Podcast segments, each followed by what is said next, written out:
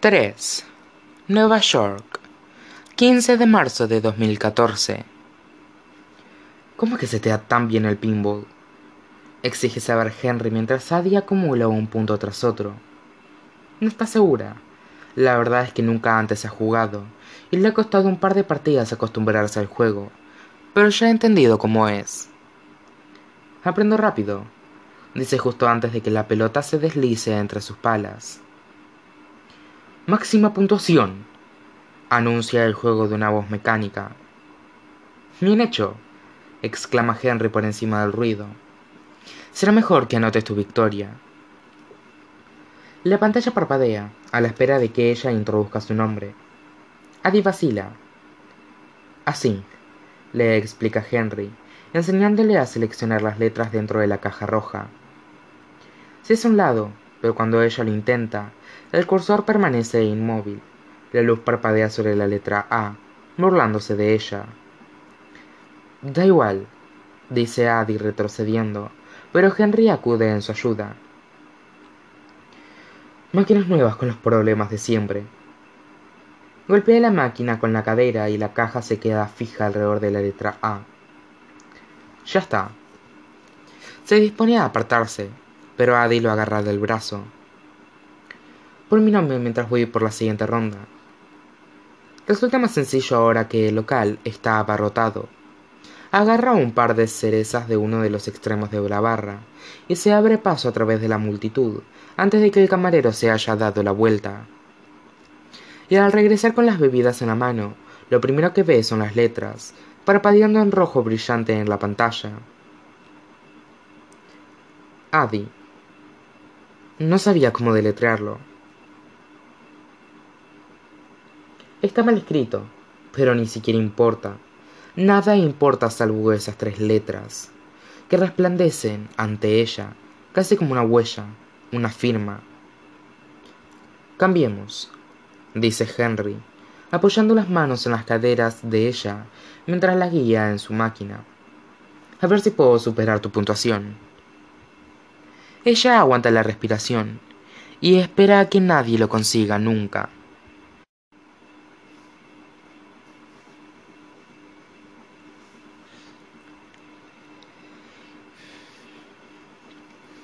Juegan hasta que se les acaban las monedas y las cervezas, hasta que el lugar se llena demasiado para su gusto, hasta que son incapaces de oírse el uno al otro por encima del ruido de los juegos y los gritos de los otros clientes. Y entonces abandonan las curas a la recreativa, atraviesan las lavanderías demasiado iluminadas y salen a la calle, todavía burbujeantes de energía. Ha oscurecido y el cielo sobre sus cabezas es una bóveda baja de nubes grises que auguran lluvia. Henry se mete las manos en los bolsillos y mira a un lado y al otro de la calle.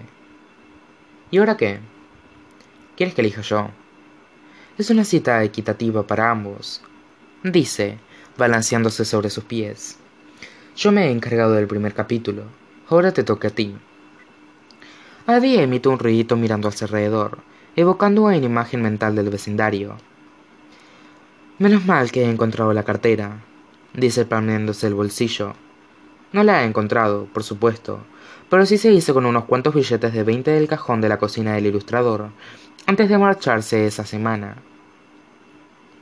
A juzgar por el reciente artículo que escribieron sobre él en The Times y la magnitud, según lo anunciado, de su último y suculento contrato editorial, Gerard no los echará de menos.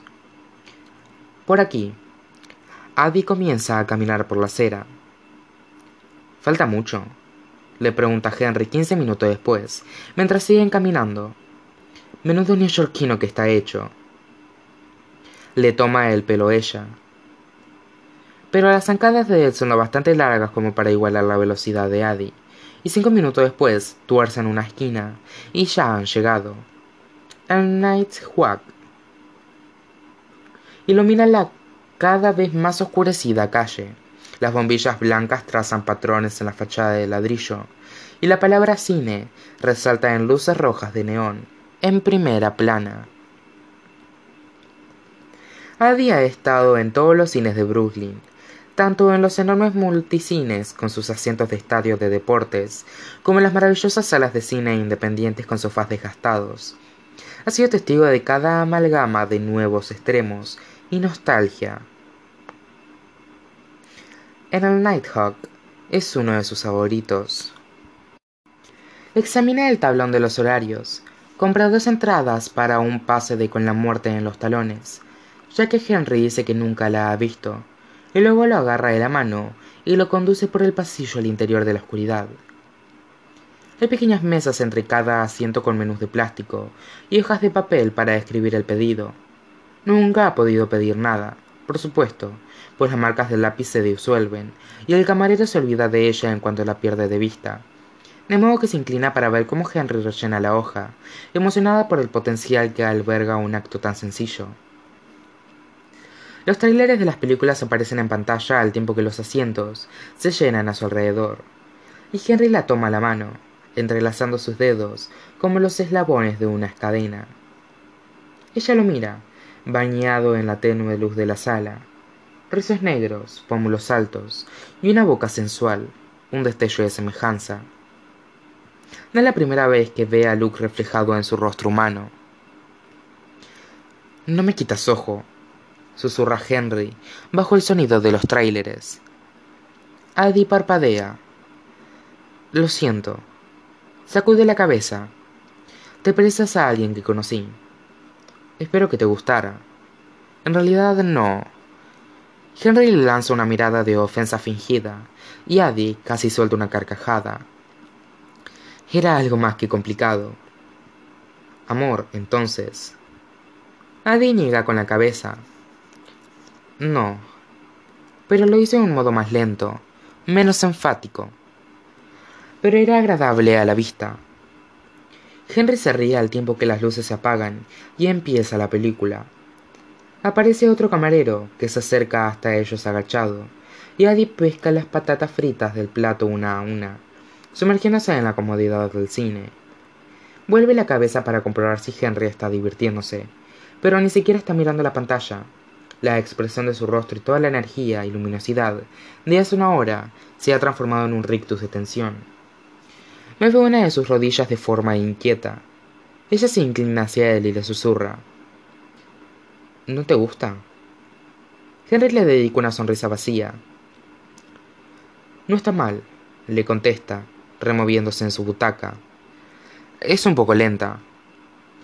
Es Hitchcock, quiere decir ella, pero en cambio le susurra. Vale la pena, te lo prometo. Kende se vuelve hacia Adi, con el ceño fruncido.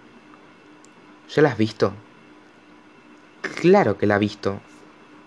Primero, en 1959, en el Teatro de Los Ángeles, y luego, en los años 70, en una sesión de doble junto con la última película del director, La Trama, y luego otra vez, hace unos años, en Greenwich Village, durante una retrospectiva. Hitchcock siempre encuentra la forma de ser resucitado, de vuelta a las salas de proyección, a intervalos regulares. Sí, le susurra ella, pero da igual. Henry no dice nada, pero está claro que a él no le da igual. Vuelve a mover la rodilla con nerviosismo, y unos minutos después se levanta de la butaca y se dirige al vestíbulo. Henry, lo llama ella, confundida. ¿Qué pasa? ¿Algo va mal? Ella lo alcanza al tiempo que él abre la puerta del cine y sale a la calle. Lo siento, murmura él. Necesitaba tomar un poco el aire. Pero es obvio que no se trata de eso. Ha empezado a caminar. Dime qué ocurre. Henry aminora la marcha. Ojalá me lo hubieras contado. ¿Contarte el qué? Que ya la habías visto. Pero tú no la habías visto, dice ella. Y a mí no me importaba verla otra vez. Me gusta volver a ver las películas.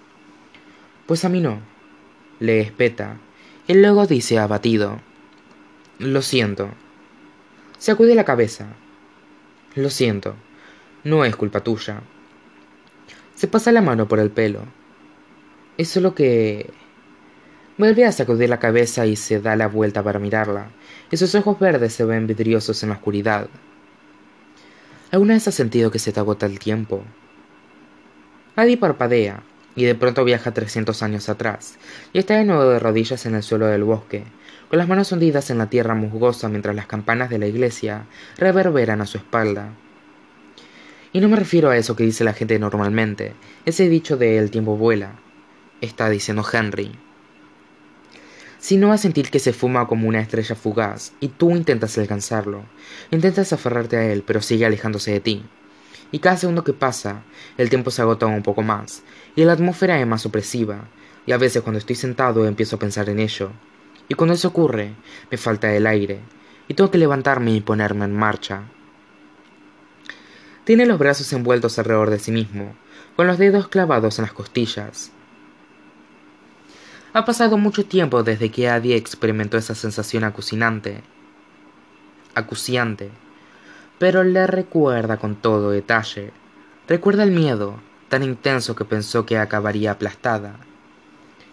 En un abrir y cerrar de ojos, media vida desaparece. No quiero morir como he vivido. No quiero nacer y ser enterrada en la misma parcela de diez metros. Adi alarga la mano y le agarra el brazo.